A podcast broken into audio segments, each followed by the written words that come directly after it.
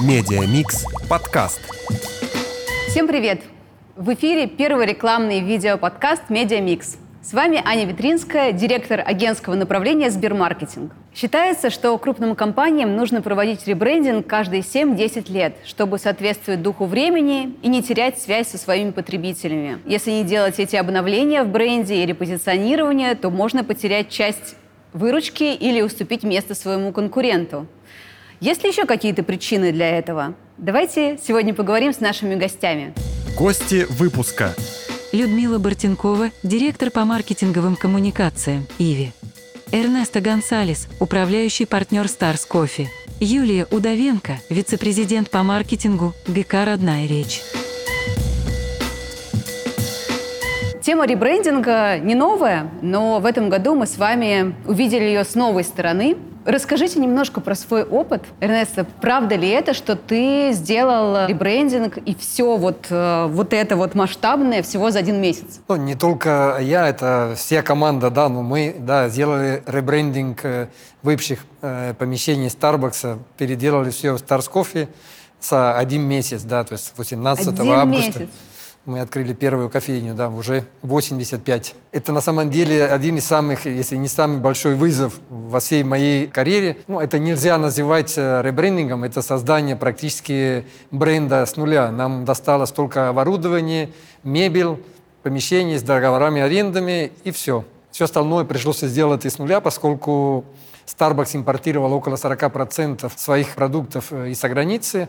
Все кофе, все ингредиенты, все было импортное. Наша задача была не копировать там известный бренд, а стараться отстраиваться и создать э, свое. Возможно, если у нас был бы доступ к э, тем поставщикам, которые были, там, к тем логистическим цепочкам, возможно, мы бы прошли более удобный да, и простой путь, но получилось так, что с нуля, да. А как удалось вообще это сделать за месяц? Можешь рассказать, может, какой-то секрет есть? Мы кофе свой выбирали, практически выбрали за неделю до того, как мы открыли пе- первую кофейню. Когда ты делаешь ребрендинг, компания делает ребрендинг, это обычно все зависит от э, на какой стадии оно находится, да, ну, всегда это для того, чтобы привлекать там новую аудиторию, либо как-то взбодрить старую, либо изменить свое позиционирование э, в какую-то другую сторону или там адаптироваться к сменяющемуся рынку, да. Ну, и плюс э, э, считаешь, сколько ты вложишь, когда ты, в общем-то, эти расходы вернутся тебе в виде доходов, да, вот по классике. Да, а, а здесь получилось, что пришлось сделать это заново. Конечно, э, хотелось бы иметь какую-то преемственность. Полно историй э, в современном маркетинге, когда компании в своем ребрендинге подошли слишком кардинально, и гости потом не узнавали. Но мы не хотели быть э, похожими, но мы хотели, чтобы те гости, которые э, любили какие-то определенные вещи Starbucks, что они могли найти у нас. И мы также хотели привлекать тех, кому не нравился, например, там кофе Starbucks. Да? Были и проблемы с э, определенными напитками, которые люди хотели, например, там фрапучино, это топ э, Starbucks, но эту базу никто не делал, да, мы сделали какое-то что-то похожее. Жалоб было много, но мы сейчас нашли наконец-то, как это сделать, и скоро мы запустим. Еще э, с точки зрения еды мы хотели пойти э, в другую сторону, стать гастрономической кофейней, просто предоставлять там десерты, еда ресторанного уровня, поэтому пришлось переделывать полностью все. Нельзя было нарушить рутину, как работают баристы в кофейне.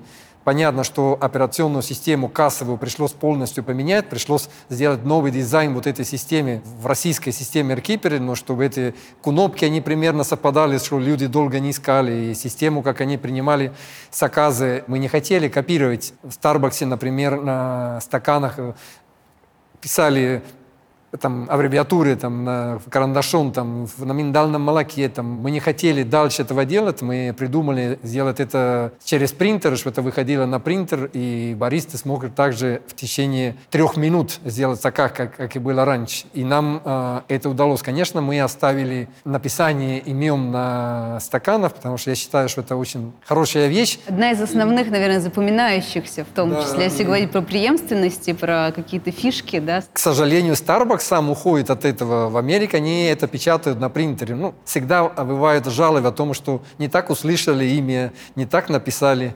Но я считаю, что как бы не написали от руки, тем более, что мы пишем там какие-то особые пожелания, и когда это делается от руки, это дорогого стоит. Да, это от руки в Старбаксе, а теперь в Старс Кофе, это то, что действительно запоминается и, наверное, в такой базовой вещи лежит. И вот по прошествии этих месяцев, а, как вы оцениваете ребрендинг? Самую важную оценку должны ставить э, наши гости. Мы очень мониторим все жалобы там, и приложения, и постоянно переделываем свое меню. С учетом, насколько быстро это было сделано, ну, я считаю, что, может быть, мы на, на четверку сделали свой ребрендинг. Было бы больше времени, мы бы сделали лучше. Люда, а у вас ребрендинг был в сентябре? Мы заявили, да, о нем в сентябре. Это была одновременная смена логотипа. Там речь шла, наверное, не столько о ребрендинге, как о репозиционировании в целом. Ребрендинг стал только частью ее, да, сентябрь.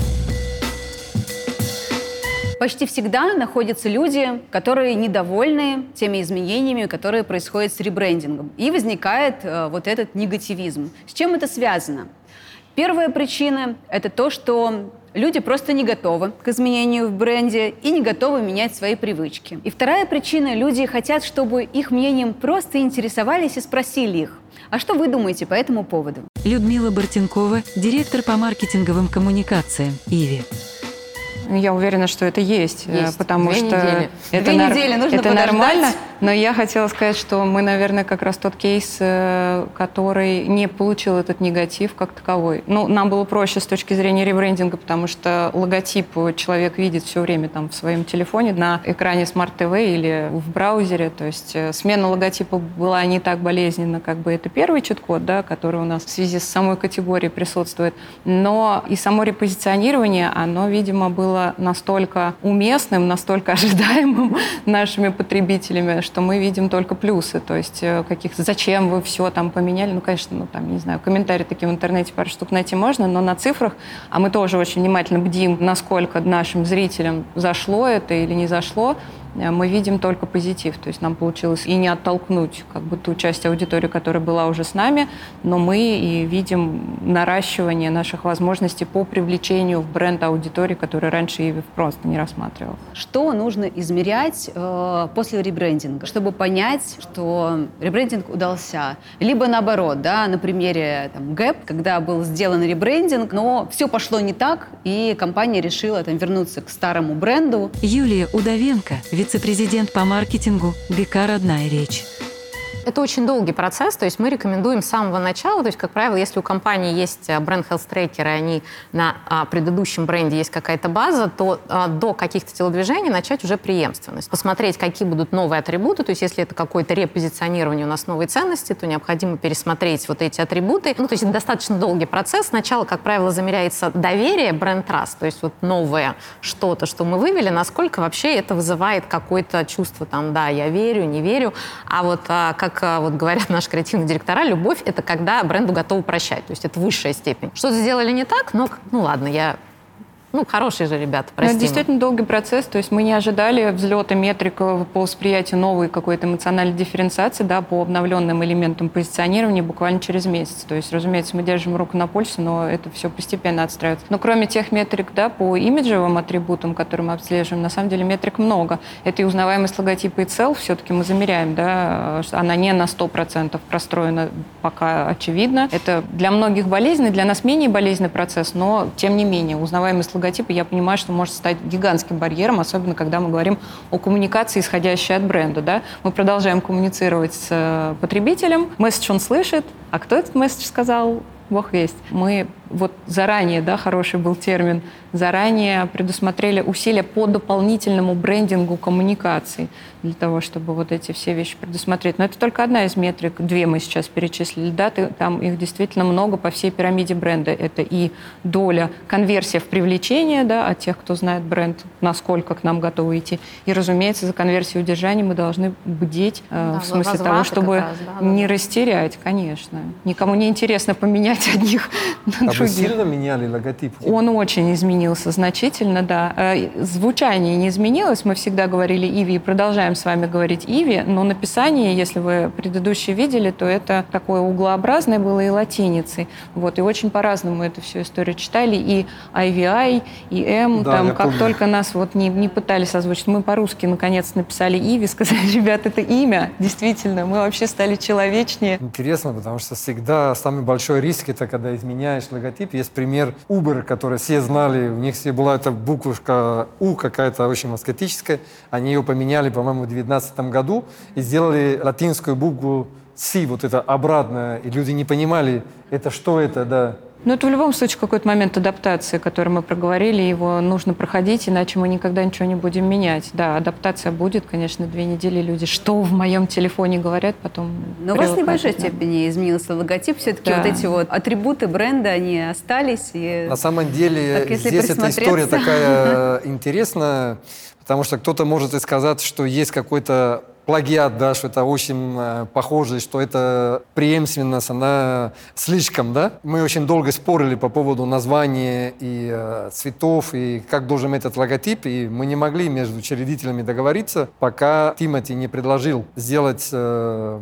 конкурс среди своих фанов там, и там пришло там тысячи э, писем, и было очень много интересных вариантов, но там была девушка в платке, я всегда говорил, что для меня это как аленка из шоколадки, да, там, ну, может быть, во- возможно, люди э, кофейни ассоциируют там, с, ну, как кофейня, девочка, да, то есть как бы мы говорим, что это Ну, наш полет русский проект, креатива. наша русская, да. Предпоследний вариант, это была на самом деле девушка с косичками. Ну, для меня и для других косички это, наверное, уже не так современно. Потом э, подправили волосы, сделали кудри.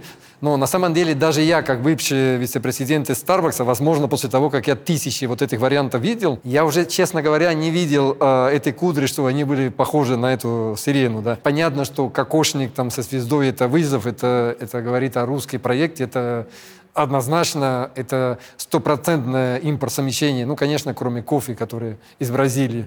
Но все равно жарят его Да. здесь. А вкусная точка решили пойти по другому пути и полностью изменить логотип. Вот, Юля, ты можешь нам про это немножко рассказать? Что можно? Да, на самом деле мы делали сравнительный анализ «Вкусная точка» и «Старс Кофе» вот прям по отзывам. То есть мы замеряем, ну, до сих пор у нас идет замер, то есть мы вот с самого начала, и вот почему я говорю про две недели, через две недели начинается а, снижение вот этого пика негатива, независимо от того, какая компания не то, переименовывается, всё не всё не так. то. И здесь объяснение достаточно простое, потому что, ну, вот бренд состоит, как правило, из бренд-ценности, бренд-эквити и бренд-айдентики. Мы находимся в ситуации, когда это не естественный цикл жизни бренда, вот, по крайней мере, в случае вот нашем. То есть это было форсировано. Форсировано. А, вот, поэтому а, бренд-ценности, они, как правило, мы старались их сохранить, а бренд-айдентика начала меняться. Это, естественно, у людей вызывает отторжение, типа, что вот я привык, и тут, а, и тут вы мне что-то предлагаете. Случается, что изменения в бренде настолько радикальны, что это отражается на выручке или на активной базе абонентов. Так было с Билайном в 2005 году, когда количество новых пользователей резко сократилось. Но далее, по оценке ТНС, мы видим, что количество новых пользователей возросло с 22 до 31 процента. Значит, все-таки сработало, и нужно было просто немножко подождать. Переломным моментом снижения негатива является, как правило, визит э, в кофейню, в ресторан. То есть, когда человек начинает чувствовать какой-то вкус, вот ему или написали э, имя его также на стаканчике, то есть он начинает смягчаться. И еще из интересного, мы когда вот проводили на вкусной точке исследования, когда ты смотришь вот огромный поток, а, например, негатива, который идет в соцсетях, и рекрутируешь из этих же источников на глубинное интервью и смотришь, то есть есть демонстрируемый негатив, negativo. Когда с человеком идет разговор, то есть он абсолютно по-другому оценивается. Это вот то, что прекрасно описал Канеман вот в а, книге «Шум Noise», то есть вот коллективное, а, то есть если начались какие-то негативные первые высказывания, то, как правило, все подхватывают, и идет вот эта волна. Еще из интересного на сравнении, мы смотрели по системе вот мониторинга, откуда идут какие негатив и позитив а, на «Вкусной точке» и на «Stars Coffee». Например, там, где «Stars Coffee» ругали за то, что «Ой, очень похоже», а, например, очень похоже на американские, описали, что вот вкусная точка, пошли вот абсолютно кардинально. Это регионы, и те люди больше с а, такими пророссийскими ценностями. Есть а, прозападные, где как раз говорили, вот, вот, пожалуйста, есть преемственность, похоже, вот а, привык пить кофе, и тут пьешь кофе, замечательно. А эти, зачем они? Вообще и название, ни одной буквы не совпадает. И если посмотреть, разложить вот этот поток на карту, и потом наложить э, ценностную такую классификацию, то абсолютно видно, что на самом деле брендинг становится, ну, не заложником, это, наверное, естественная ситуация того, что у нас сейчас очень сильная поляризация общества. Когда нас спрашивают, если делать брендинг, можно ли избежать или любые изменения в бренде негатива? Нет, к этому надо привыкнуть, это надо просто. пережить. И, как правило, как только начинается активный бренд-опыт, человек приходит в точку или начинает пользоваться сервисом. Когда он видит уже, как это интегрируется в его жизнь, начинается уже вот эта смена парадигмы. Вот здесь можно работать дальше на принятии. Какой-то способ все-таки, мне кажется, избежать негатива есть. Но он, он как бы, наверное, не как способ, а ситуация, в которой негатив так ярко не проявляется, когда меняется идентика и ценности добавочные предлагаются. Тогда негатива, конечно, нет. Поэтому я и говорю, что в нашем случае, например, ребрендинг — это часть репозиционирования, когда мы говорим о том, что мы не просто сделали пухлый шрифт, да, который там стал посимпатичнее, а когда мы это обосновываем большим, огромным наполнением нового позиционирования, предлагая АБВГД очень много новых бенефитов, которых у человека раньше не было. Какой негатив? То есть это не то, что было в новой одежке, а это что-то дополнительное, поэтому эта и одежка, вот как бы оболочка всего этого становится новой. То есть, ну, другими это как словами, естественный цикл цикл. Это То есть, естественное развитие этому, бренда, независимо да. от, от, от ситуации, от всего. То есть, другими да. словами, ребрендинг успешный ребрендинг не может э, существовать без изменения продукта. В тех случаях, когда меняется и идентика, и само позиционирование, то есть наполнение, те reason to believe, которым мы подкрепляем наши изменения, да, когда потребитель может еще это на себе почувствовать, понять, что «а, так вот для чего вы поменялись, отлично, стало же лучше», то тогда, да, мы избегаем негатива. Они тогда ну, складывается А и Б, в смысле, понятно, почему изменился идентик. Потому что все поменялось, мне стало лучше, для меня постарались. Да. А возвращаясь к негативу, да, там услышала про две недели, да, вот про замеры. А что вы рекомендуете делать? Какой комплекс мер? Но я бы сказала, что вот именно в таком случае делать что-то достаточно бесполезно, потому что людям нужно высказаться, и они имеют на это право. Поэтому пытаться кого-то переубеждать, тем более, что действительно вот эти э, у нас уникальные кейсы именно из-за скорости, поэтому людям просто не успевали рассказать все. Смена бренда, она же идет до сих пор, то есть новые продукты выходят и так далее. И уже мы понимаем, что со временем, когда они будут видеть сервис, когда они будут видеть, какие продукты выходят, что это все начнет идти на спад. То есть вот самое тяжелое, наверное, это команде и менеджменту, чтобы не подрываться на какие-то вспышки и не э, уходить с курса. Потому что вот даже там мы, например, своей креативной команде запрещали э, там что-либо читать, потому что любой творческому, любому творческому человеку очень тяжело а, погружаться вот в какой-то вот этот мир, но видя более долгосрочную картину, мы понимаем, куда мы идем, зачем и главное, почему, то есть в каких условиях мы существуем и какая наша основная цель. Поэтому здесь, наверное, самый главный совет — это именно менеджменту и компании, и клиенту, и партнерам, которые которые работают, идти очень фокусно, понимая, что мы делаем шаг за шагом, и не подрываться на внешние вспышки, потому что, по сути, очень много всегда каких-то моментов, когда можно начать идти не вперед, а вот так э, метаться. Ну, чтобы ну, идти фокусно, должна быть дорожная карта какая-то, как мы идем. Вот, а что в этой дорожной карте должно быть? Тут важно сделать оговорку, что вот в начале, когда мы начали разговор, что а можно ли вообще за такие короткие сроки что-то... Экстремальный что брендинг. Это как можно, но повторять не нужно. То есть желательно, Согласен. Чтобы такого не было, и желательно все-таки проходить а, процесс эволюционный правильно. Да, а сколько времени нужно вот на ребрендинг, чтобы это сделать осознанно, да, чтобы успеть произвести все необходимые исследования, чтобы успеть договориться, чтобы успеть э, подготовить свои продукты и рассказать об этом аудитории, да, все-таки это тоже важно и отдельная часть ребрендинга. Это происходило даже не за полгода. Понимание того, что бренду нужно двигаться дальше, понимание того, как мы будем двигаться двигаться дальше, проработка глубокая всех потребностей целевой аудитории, да, супер-мега э, гипераналитика и погружение в инсайты, чего же от нас хотят люди, это не один месяц, конечно, это огромный пул исследований, потому что... Это год больше. И, и главное, и не только исследования, еще и самоопределение, потому что, да, а, законы репозиционирования, они каким образом, по крайней мере, те, те, которым следовали мы, да, живут, что нам необходимо было встретить как бы свою самость, не обманывать э, потребителя, да, сейчас мы узнаем, что вам нужно, и станем такие, как, как вы хотите, да, не в этом смысле, а встретить нашу самость, то, во что мы верим, то, ради чего мы там каждый день просыпаемся, как раз вот с теми самыми потребностями. Вот, это действительно сложный процесс, даже с самоидентификацией, что же нам самое главное. Такой процесс вдумчивый. Ну, обычно около года. Ну, то есть ну, это если около... брать эволюционный процесс, потому что, как правило, если есть цикл жизни, уже команда понимает, что вот в Дозрели. ближайшие годы маячит а, смена бренда, поэтому к этому готовится. Но из интересного, например, наши коллеги на Западе, они когда они смотрят, вот что у нас происходит, и говорят, вы знаете, у нас все форумы просто специализированы, разрывает от того, что вот мы просто обсуждаем, потому что все книги и учебники по брендингу, они писались вот во времена Мэдмена. То есть как это все делается. И говорит, а у вас просто вот, э, говорит, похоже, следующая партия учебников придет вполне возможно. То есть, по сути, у нас сейчас рождаются новые такие а, подходы, новые кейсы. Как, а, наверное, мы никто не думал, что так можно или так надо, а вдруг пришлось. Ну, а все-таки что вот в этой дорожной карте еще может быть? Ну, наверное, основное это вот действительно исследование аудитории, понять, а вот с какой ценностью нам надо работать, что нам нужно менять, что не устраивает. Потому что, ну, по сути, сердце бренда — это вот тот самый инсайт, та самая ценность, и если он правильно нащупан, и его оформление, то, как он преподнесен, это как раз успех. То есть будь то какой-то культурный код и так далее. И вот этот поиск, это и есть волшебство вот этого ребрендинга и основная работа. То есть действительно, чем гранулярнее, чем мы там глубже копнем и поймем, тем, тем лучше. Как правило, основная работа, наверное, и самая долгая, это вот, вот это копание, это исследование, да. И вот в ситуации, когда мы должны все делать быстро, не хватает времени на то, чтобы вот поговорить с людьми, понять и глубоко копнуть во все ценности. Знаете, что интересно? Мы с вами в основном говорим про экстремальный ребрендинг сегодня. Это понятно, потому что мы находимся в этом контексте.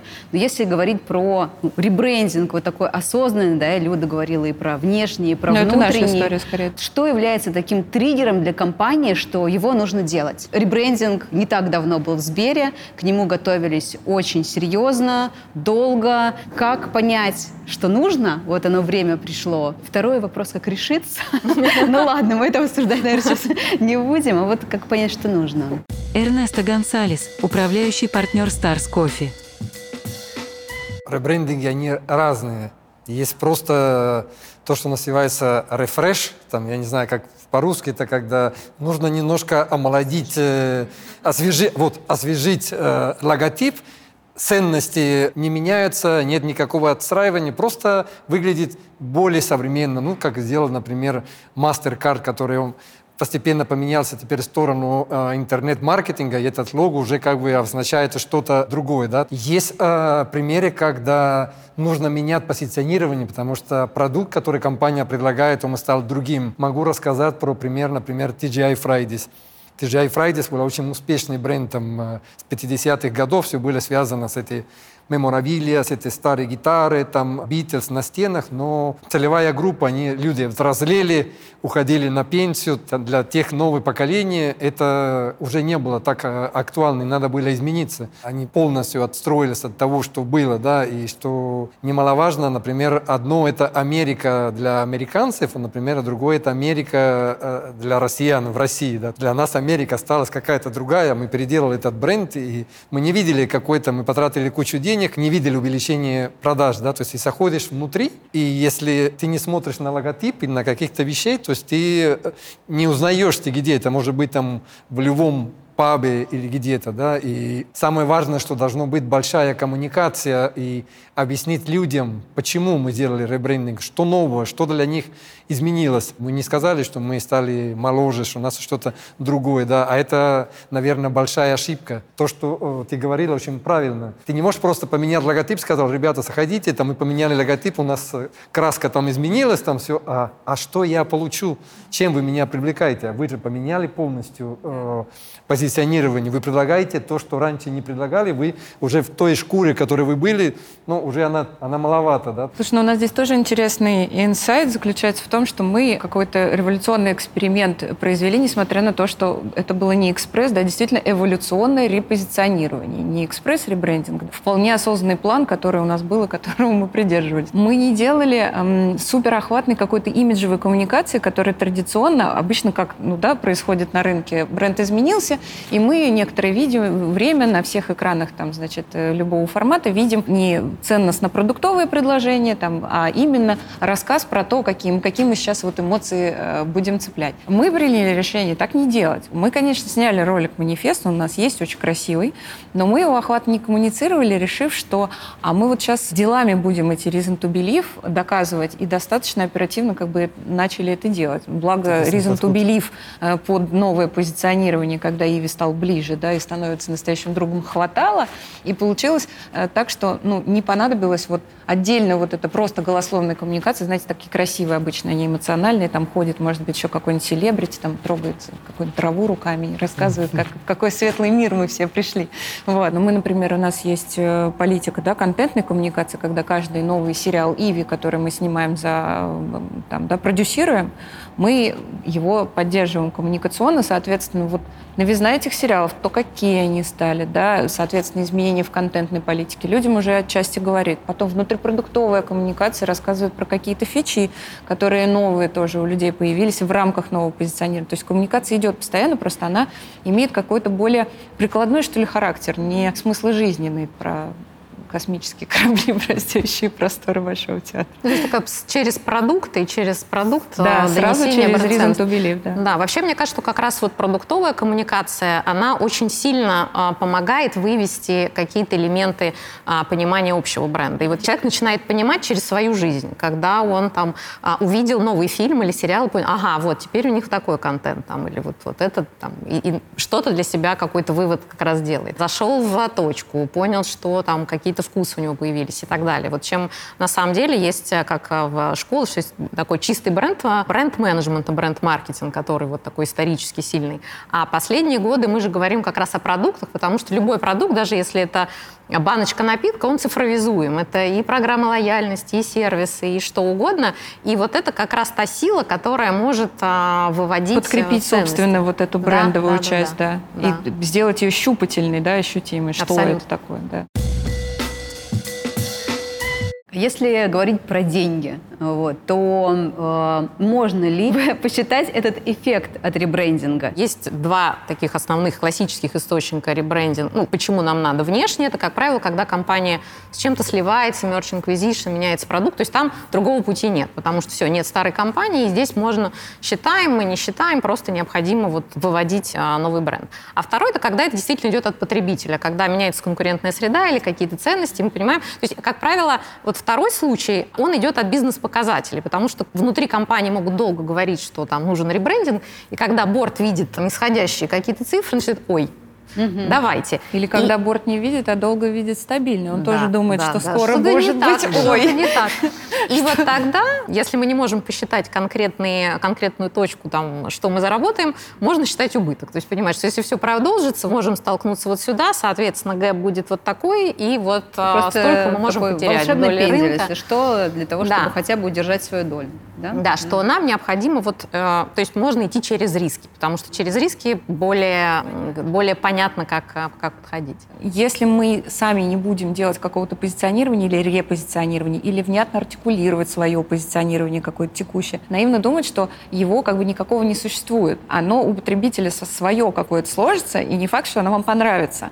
Поэтому э, в данном случае действительно это вопрос как бы рисков того, чтобы, когда мы транслируем что мы для вас делаем, транслируем свою стратегию. Говорим, ребята, мы все поняли, нам нужно, значит, вот туда и вот туда и вот туда идти, чтобы мы вам больше нравились. Тогда это управляемая история изменений. Если мы а, не делаем это репозиционирование, то ну, есть такие же тоже вот законы в теории брендинга, да, о том, что бренды как люди, они там действительно проживают все циклы э, человеческие, и если мы появились как модный классный стартап, то со временем мы, пройдя стадию зрелости, автоматически устареем. Ничего нового потребителю не привнеся, нас э, сейчас придут новые молодые классные бренды-челленджеры и просто выдавят с рынка. Соответственно, бренду необходимо даже дело тут не в репозиционировании, а вообще во всем бизнес-процессе для того, чтобы не э, улетать, э, ну, понимать, как бы, куда он будет развиваться. В этом смысле, да, мы идем от рисков. Обычно, вы правильно сказали, есть две вещи. Обычно рисуют такую кривую красного света, синенького э, света там вверх на зоне, когда бренд устаревает, устает, и вроде считают э, стоимости, что будет, если мы ничего не делаем, либо что будет, если мы будем это делать. Когда я работал в ресторанном бизнесе, это предполагалось определенный процент прироста выручки. В нашем случае сейчас мы это не считали. Мы создали бренд с нуля, нам не к чему сравнить. Там, нам было гораздо сложнее. Наверное, у «Вкусной точки» еще был риск в том, что у гостей есть такая эмоциональная привязанность, их тянет идеализировать то, что было, и человек, который там полгода не пробовал, как это было вкусно, я не знаю, не помню, как по-русски говорят, то ли в детстве деревья были большие или что-то такое, да, да то есть как бы говорят. я удивлялся, когда я читал эти комментарии. Я знаю, что бургеры одни те же, э, булка, одни э, там этот как его котлета такая же, то есть ну нет такого ничего другого. Мы боялись, что у нас будет очень много негатива там, и мы были готовы с возражениями, а у нас наоборот было очень много положительных комментариев.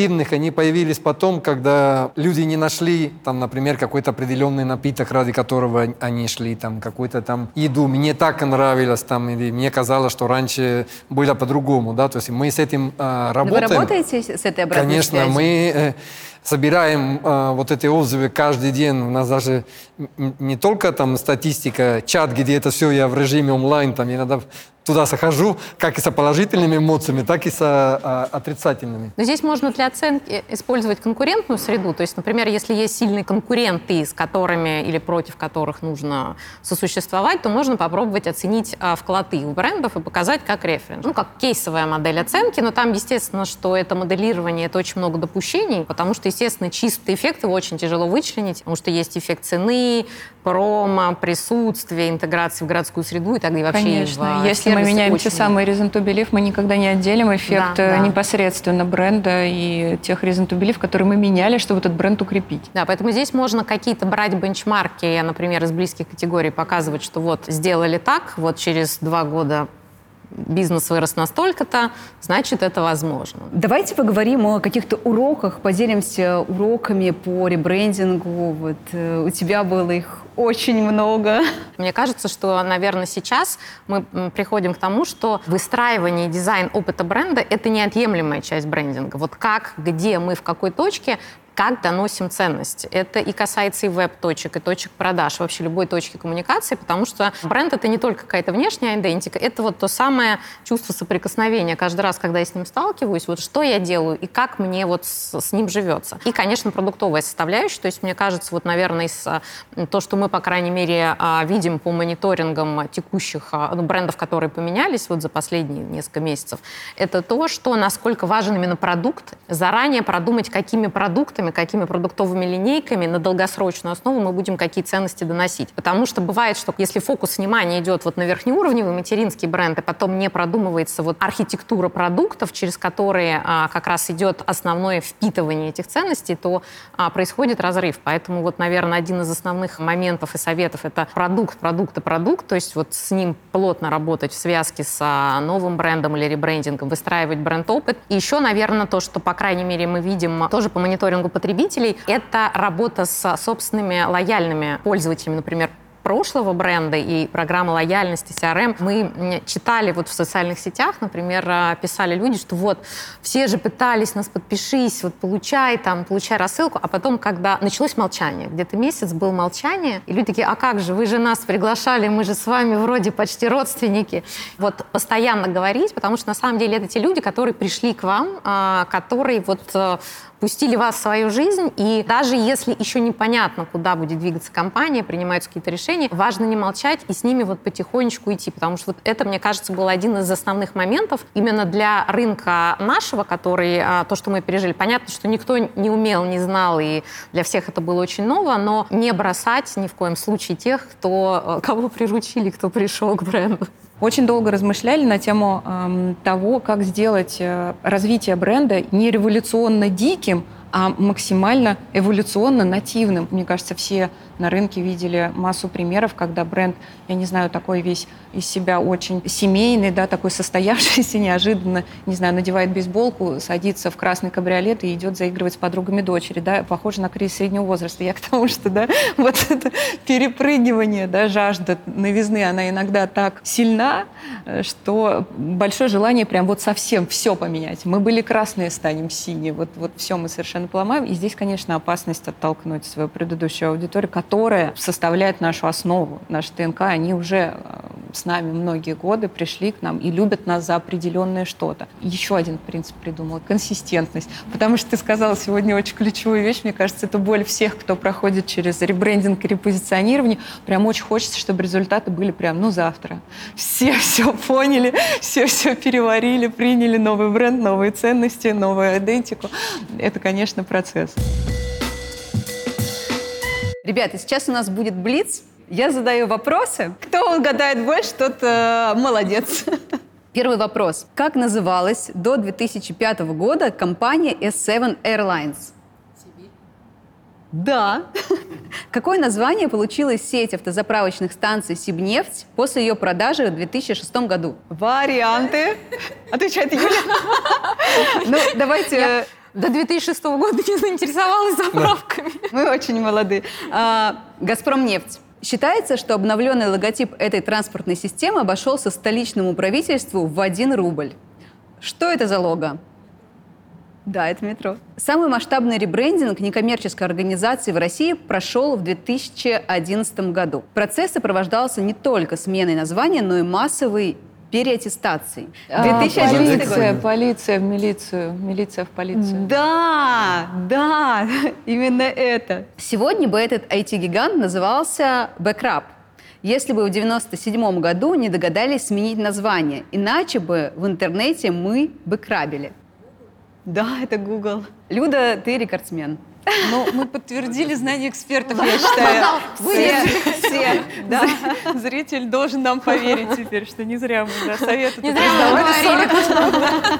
Спасибо вам за этот э, разговор, за эти смыслы, которые вы добавили. Мы сегодня много что обсудили, поговорили и про экстремальный и форсированный ребрендинг, что очень важно смыслы, которые несет бренд, и оставаться брендом-подлинником, да, вот твои вещи. И что это и про внешнее, и про внутреннее, и что нужно две недели подождать и ничего не делать. А потом либо отпустят, либо привыкнет. Да, спасибо, что смотрели этот выпуск. С вами был Медиа Микс. Подписывайтесь и до скорой встречи.